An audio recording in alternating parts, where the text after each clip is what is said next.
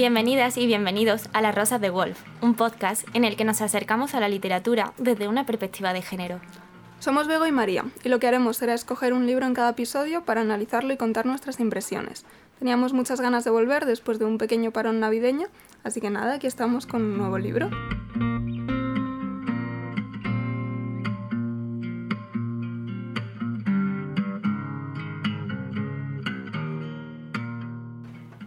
Paranoia, herida narcisista. Hoy hablamos del Nenúfar y la araña, un libro de Claire Legendre que es un poco una mezcla entre novela y ensayo autobiográfico, en el que el miedo es el principal protagonista. El, medio, el miedo a la enfermedad, a la muerte, a no gustar. Legendre elabora varios momentos de su vida a base de eso, mostrando cómo muchas veces todas las decisiones que tomamos o las rutinas que establecemos nacen precisamente de nuestros miedos.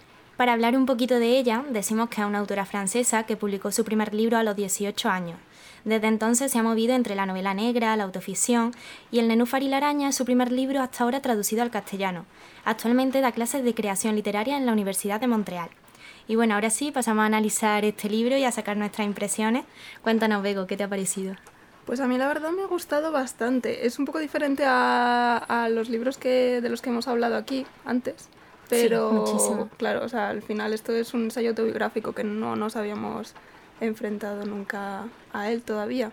¿A ti qué te ha parecido? Buah, yo conforme iba empezando a leer, dije, no sé cómo voy a sacar de aquí conclusiones, de verdad, porque lo intentaba, creo que al principio caía en el error de intentar compararlo con lo otro mm. y veía como que, que, no podía seguir en esa línea porque no, no me estaba aportando. Hasta que dije, a ver, esto es como un libro que te cuenta tu mejor amiga, te está en una tarde de verano en tu campo, María, te está diciendo, venga, vamos a quedar que te tengo que contar mis miedos, por así decirlo. Y fue ahí cuando empecé a disfrutarlo y dije, buf, estoy súper conectada con ella y, y, empaticé muchísimo con lo mm. que contaba y al final me sentí muy identificada. Mm. A mí me ha gustado también mucho eso, que ha sido como muy natural, ¿no? O sea, que Claire es como que en este libro se abre y te deja ahí un pequeño, eh, como una ventana a su vulnerabilidad Sí. Y, es lo que tú dices, a mí me ha resultado súper fácil empatizar con, con, todo lo que dice y sentirme muy identificada. Digamos que, o sea, la sensación que a mí me ha dado es como que se desnuda. Hmm. El tema principal es el miedo, pero el hmm. miedo, como tú has dicho al principio, no a algo en concreto, sino a todo, a, lo que te supone la, la, serie de impedimentos que tú tienes en tu día a día, en tu rutina, en tu qué hacer. Sí, la manera que te controla toda la vida. Sí. De hecho, ella hablaba de monstruos internos, decía que antes la gente vivía guerra, vivía eh, situaciones de hambre, de política mucho más peligrosas que a lo mejor yo personalmente puedo vivir, pero que a día de hoy somos nosotros mismos los que nos creamos mm. esa guerra interna que nos impide un poco vivir al máximo. Mm. Y, y, es curioso con eso porque justo como el, el, el primer miedo, digamos, del que habla el libro y un poco yo creo que el que lo vertebra es el, ser hipocondríaco, ¿no? Que, que, me ha resultado muy curioso cómo ella lo que dice es, es justamente la, la, verdad, ¿no? Que no es tanto el, el, ser hipocondríaco, no es tanto el miedo a la enfermedad, sino el, el miedo a que te pille por sorpresa. Exacto. algo, algo así, ¿no? El, el, no saber. El no tener las cosas bajo el control. Eso al fin y al cabo. Sí. O sea, mientras tú tienes una enfermedad o, o a cualquier estado ¿eh? en tu vida, lo tienes controlado, no pasa nada. Claro, porque sabes como más o menos qué te puedes esperar, ¿no? Pero el de repente no saber qué, qué, te va a tocar, que ella, o sea, una de las cosas que me ha gustado es la anécdota esta que cuenta de que mm, eh, ella, no recuerdo ahora mismo cómo, pero iba a morir a los 27 años. A los 27 años, sí. De hecho, empieza el eh, libro hablando un poco de todo eso. Y entonces ella como disfrutó su vida muchísimo hasta los 27 años porque sabía que se iba a acabar ahí y entonces ese era el final, ¿no? Pero que luego llegó a los 27 y de repente seguía viva y era como, bueno, ¿y ahora qué? O sea, ahora ya me enfrento a, lo desconocido. Sí, además, em, eh, hay como un paralelismo con la realidad. Yo ya te mm. digo, me he sentido muy identificada porque digo, madre mía, tengo 25 años y me entraba un poco como ese miedo al, al, leer lo que ella decía, mm. en plan, los 27 están aquí y, sí, y el trabajo y el no sé qué y todo mm. lo que tienes que tener bajo ese control del que ella habla, pues al fin y al cabo en el día a día te crea un poco de ansiedad. Es como que no te enseñan a gestionar ese tipo de emociones y estás totalmente expuesto a cualquier estímulo.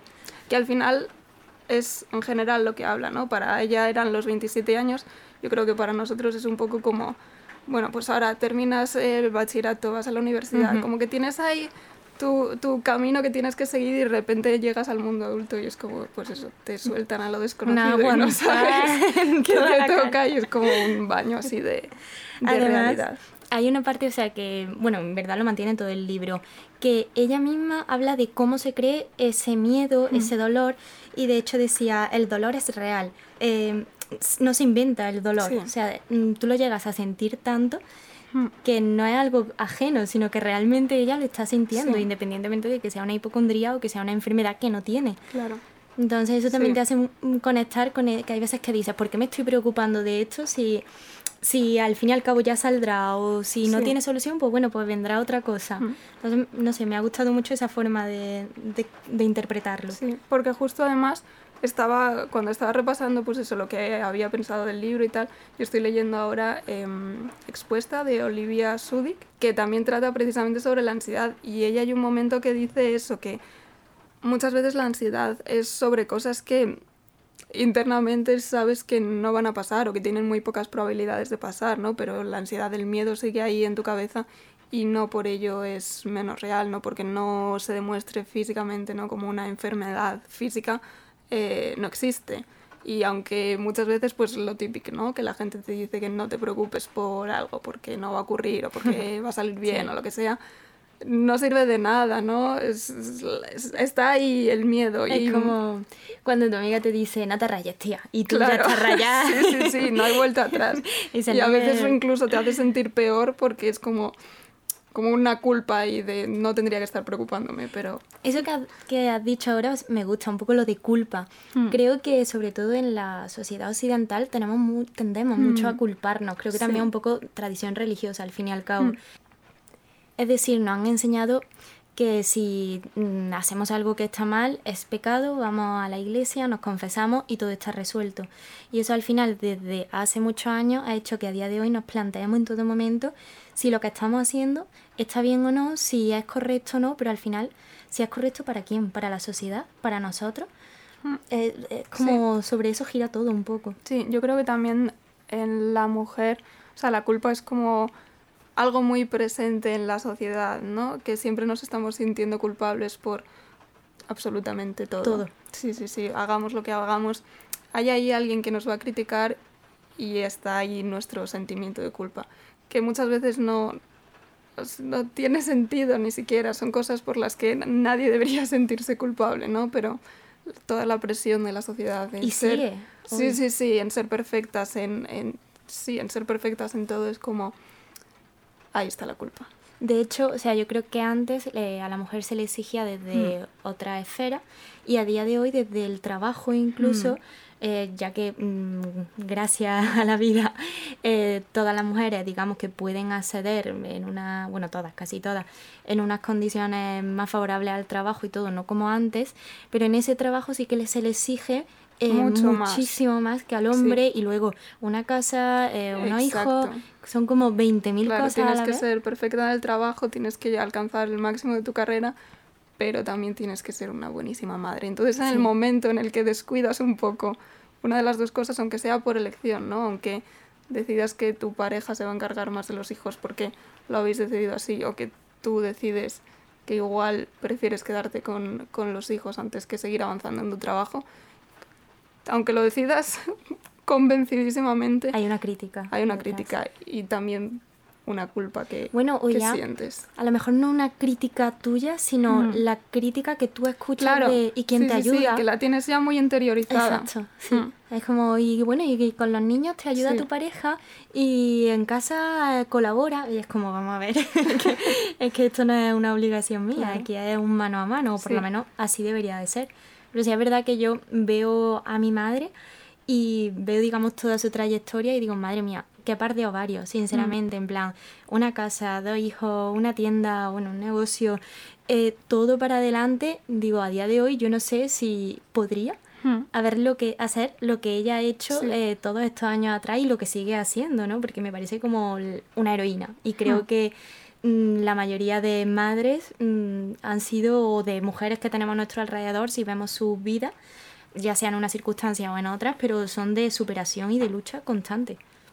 Sí, ya también para volver al, al nenúfar y la araña, em, un poco lo que dice ella de, de, la necesidad de protección y de la indefensión, ¿no? Cuando cuenta cómo ella se ve más capaz de dirigir la violencia hacia sí misma que hacia otra persona, porque no se ve capaz de defenderse físicamente de, de alguien, ¿no? Que siempre ha evitado los, las discusiones, los enfrentamientos por ese miedo a, la violencia física que, que para ella no, no, no se ve capaz de defenderse, que no es lo mismo a no tener la capacidad para Exacto. hacerlo, ¿no? Que eso es muy fuerte, sí. porque al fin y al cabo es como, ya no solo en violencia física, ¿no? Mm. También un poco en, en, tu estado psicológico. Mm.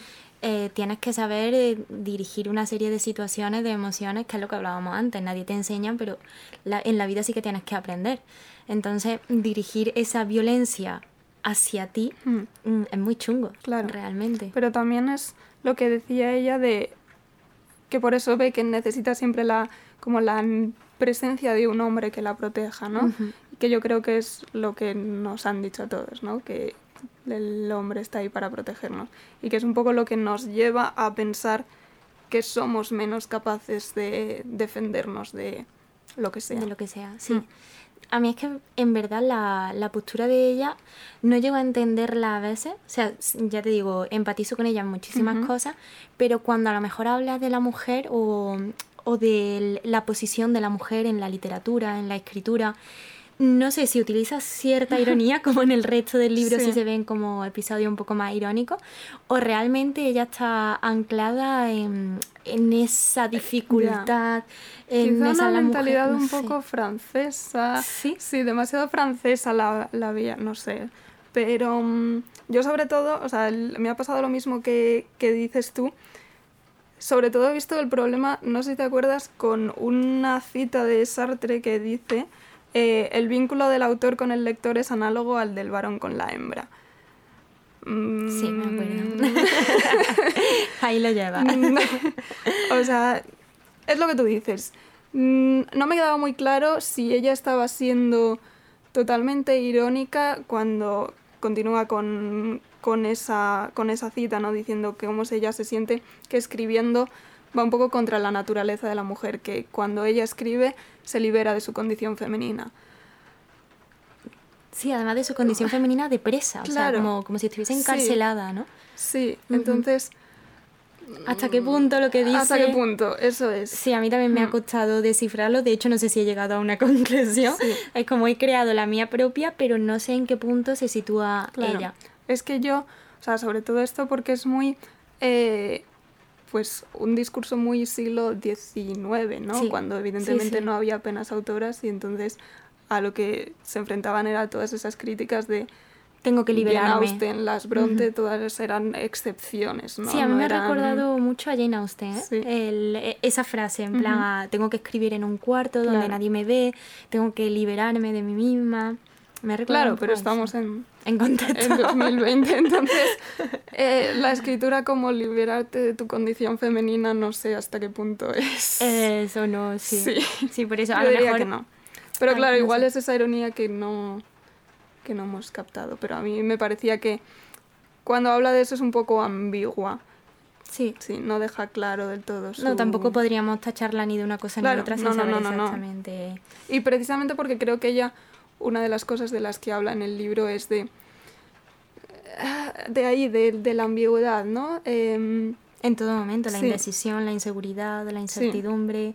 Sí. Y del miedo a cómo te perciban otros. De hecho, se compara también con su amiga cuando era más sí. joven, es más rubia, más delgada. Que bueno, yo creo que eso eh, lo hemos hecho todas. todas.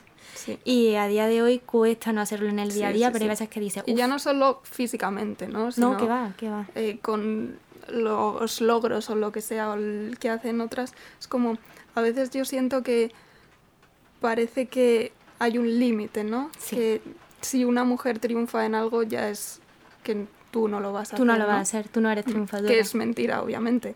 pero que parece que eso, que los puestos de, de, no de poder, sino de éxito, digamos, para las mujeres están contados, entonces... Lo que decíamos antes, se nos exige de otra forma. Exacto. Y al fin y al cabo la consecuencia es que tendemos a compararnos mm. de otra forma. Sí. em, estamos a lo mejor dejando un poco de lado la belleza, que, que al fin y al cabo también yo creo que hay muchísima comparación, sobre todo en adolescentes, de más guapa, más delgada, esta ropa, este tal. Sí, sobre todo con la delgadez. O sea... Con la delgadez, una locura. Sí, y luego así volviendo un poco, eh, ya que ella habla mucho de sus miedos, de sus manías, ¿tú tienes alguna, Bego? pues yo, bueno, me he sentido muy, muy identificada cuando, hablo de, cuando habla de la hipocondría, porque yo soy súper hipocondríaca. o sea, de verdad. ¿Y supersticiosa? No, eso no. Ah, fíjate. Qué curioso. Pues mira, yo quiero creer que no. pero sí. Pero veo un gato negro y digo, me cago en la leche, no se había podido ir por para otro lado. es como intento no serlo. Y si mm. veo hay un andamio, ¿no? Digo, venga, voy a pasar por debajo y voy a afrontar mis miedos. Pero no te creas tú que cuando he pasado digo... Mm". pues yo no, yo cuando ella cuenta cuando se tuvo que... Va, se, bueno, iba a ir a vacunarse de la gripe y tal. Y luego, porque claro, ya obviamente quería estar vacunada de la gripe. Pero luego según estaba ahí se estaba arrepintiendo porque los efectos secundarios de la vacuna y tal. O sea, era yo. Es que era yo. Porque, o sea, totalmente. Sí, sí, sí, que no sabes que si es mejor eh, enfrentarte a la enfermedad o a lo que te puede producir el, el remedio o la enfermedad. Sí, sí, ¿no? sí, es el no saberlo. ¿Y manías así en tu día a día? Pues yo creo que manías no, pero. pero tendría que verlo, ¿no? Pero tendría que verlo, sí. Pues mira, yo, ya es una tontería, ¿no? Pero es como el café siempre en la misma taza. Es una tontería, pero yo, mi día ya empieza mejor. en un vaso normalito no, yo en el que pone hello morning. sí, ya te digo, son tonterías, pero es como, mm, ya mm. empiezo yo de buena mañana. si no, nada. sí, sí. Mm. Y luego también me he sentido muy identificada con ella. Además, voy a decir la cita porque me parece preciosa. Cuando dice, me da miedo no vivir de verdad, me da miedo que mi madre envejezca y muera, me da miedo que no se muera nunca o romperle el corazón al marcharme antes que ella. Hmm. Eso a mí de verdad se me puso el vello de punta porque digo, mm, mi madre o mi padre o mi hermano es como mm, siempre, pero desde pequeña he vivido con hmm. ese miedo a que alguien de mi alrededor le pase algo. Yo igual. Yo incluso cuando viajaba sin mi madre de más pequeña, o sea, yo decía, si se estrella el avión lo que sea, es que no sé qué es peor, si dejar a mi madre sola y yo muerta o, o sea, me preocupa más eso que el hecho de morirme yo en sí. En sí. Claro, pero bueno, si te mueres, pues ya. Si me mueres yo al menos no me entero, pero yo me imaginaba la pena de mi madre con sus hijos muriendo antes. Ahí... A mí, o sea, esa frase me gustó muchísimo. Mm, sobre todo la sensibilidad, de verdad que la leí y dije, de esto tenemos que hablar mm. porque es súper bonito y me sentí muy identificada.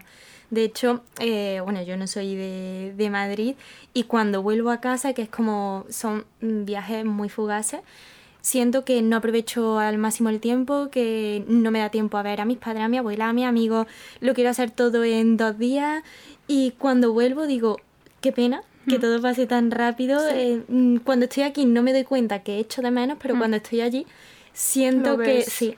Sí, sí. Entonces ya te digo que era como que cómo he conectado con esto. Sí, la verdad es que tiene pasajes muy, muy bonitos porque, o sea, es muy sensibles. Sí. Mm.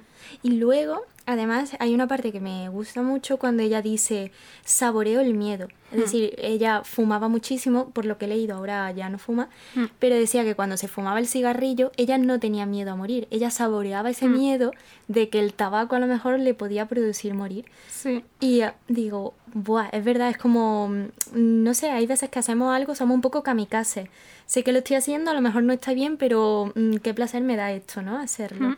Sí, porque hay una cita, además, eh, que era algo así como, eh, mientras estás vivo, puedes morirte en cualquier momento, ¿no? Sí. Pero lo, difícil, es conseguir olvidarte de eso. Exacto. Hmm. Sí, sí, ¿quién se olvida, no? Es verdad. Vamos, que podemos decir que nos ha hmm. gustado bastante. Sí, y luego una, ya para terminar, otra cosa que me gusta mucho, que introduce también ella precisamente al, al final, es cómo esto también es, esto del, sí, es una cuestión de, de, clase, ¿no? Que al final... Ay, sí. Sí, em, para llegar a preguntarte sobre el sentido de la vida, sobre todo esto, tienes que tener tus necesidades básicas cubiertas, ¿no? Si te estás muriendo de hambre, lo que te preocupa, o sea, tu primera preocupación es cómo conseguir la comida La que comida. necesitas para no morirte de hambre, ¿no? O sea, que somos unos privilegiados por, por preocuparnos por estas cosas que al fin y al cabo dices, pues que es una tontería. Mm. Sí. Y ahora yo Que luego cómo te convences de que es una tontería es súper complicado, Sí. pero Sí, sí. No, y además te das cuenta cuando te pasa un problema grave de verdad.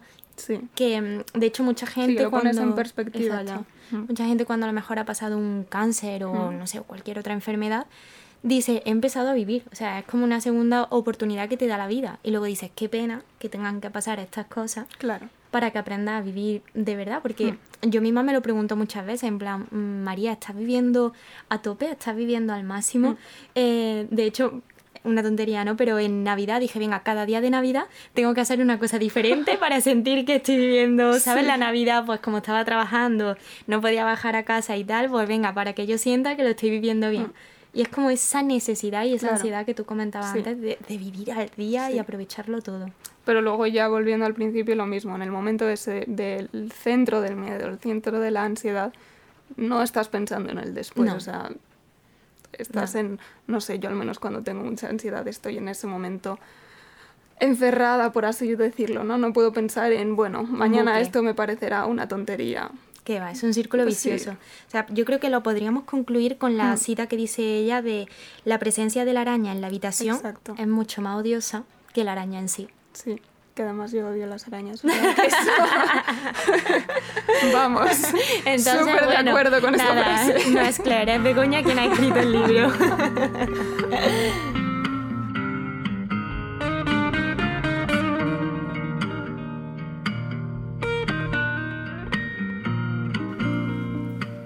Bueno, para ir terminando y tras haber descubierto que la verdadera autora es Bego, nada, recomendaros que lo, que lo leáis, como he dicho antes, desde una perspectiva que es vuestra amiga la que os lo cuenta Sí, eso es. que no es una novela, sino que estáis tomando un café relajado y vuestro amigo escribe un WhatsApp y os dice, oye, que tengo que hablar contigo y confesarte miles de cosas.